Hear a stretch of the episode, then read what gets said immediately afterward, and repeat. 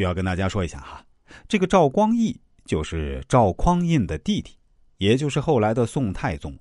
他为什么会这么积极鼓动哥哥谋事呢？结合他后来的表现啊，我们会知道，当然是他也有自己的小算盘的。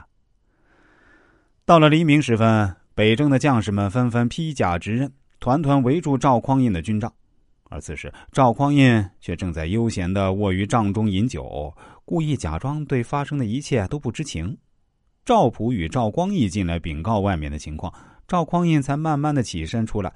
将士们一见他便高呼：“诸君无主，愿奉将军为天子。”赵匡胤还未来得及开口，就有人把象征着皇权的黄袍披在他身上，高呼万岁。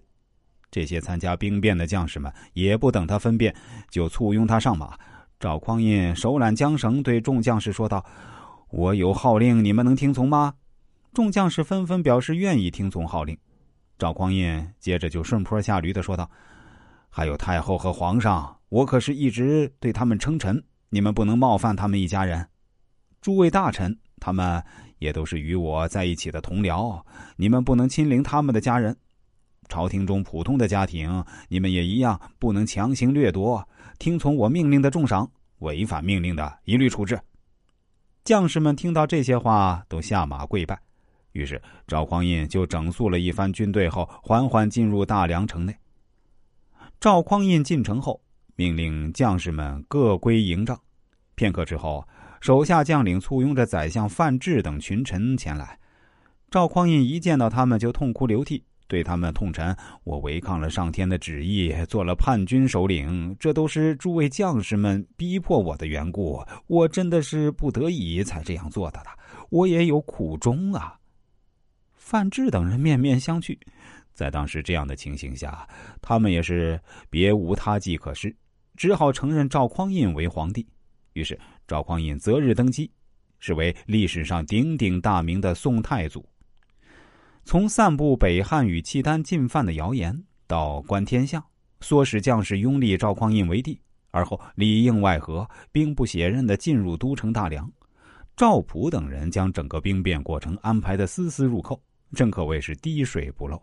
甚至连黄袍加身的黄袍以及禅让的诏书都已经事先准备好了。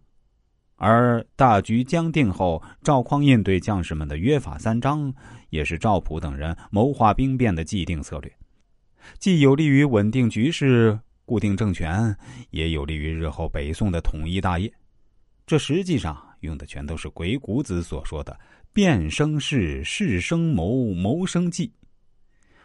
我们接下来继续学习鬼谷子的智慧之创业路上的指南针。前面也跟大家说过。鬼谷子的思想是可以运用到商业场合的，当然也是可以指导我们创业的。实际上，很多商业领袖都认真看过《鬼谷子全书》的。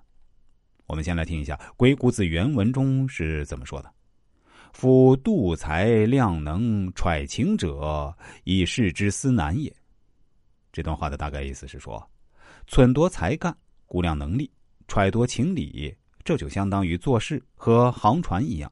需要使用指南针。这回啊，我决定给大家分享一个比较有代表性的商业经典案例。有一个叫伯特利的人，出生在美国犹他州的盐湖城。他自小家境贫寒，生活艰辛，一家五口全靠父亲几十元的月薪来吃力的维持着窘迫的日子。小学刚毕业，父亲就让他找活干，以增加收入，补贴家用。伯特利经朋友介绍。来到一家家庭用品制造厂当了推销员。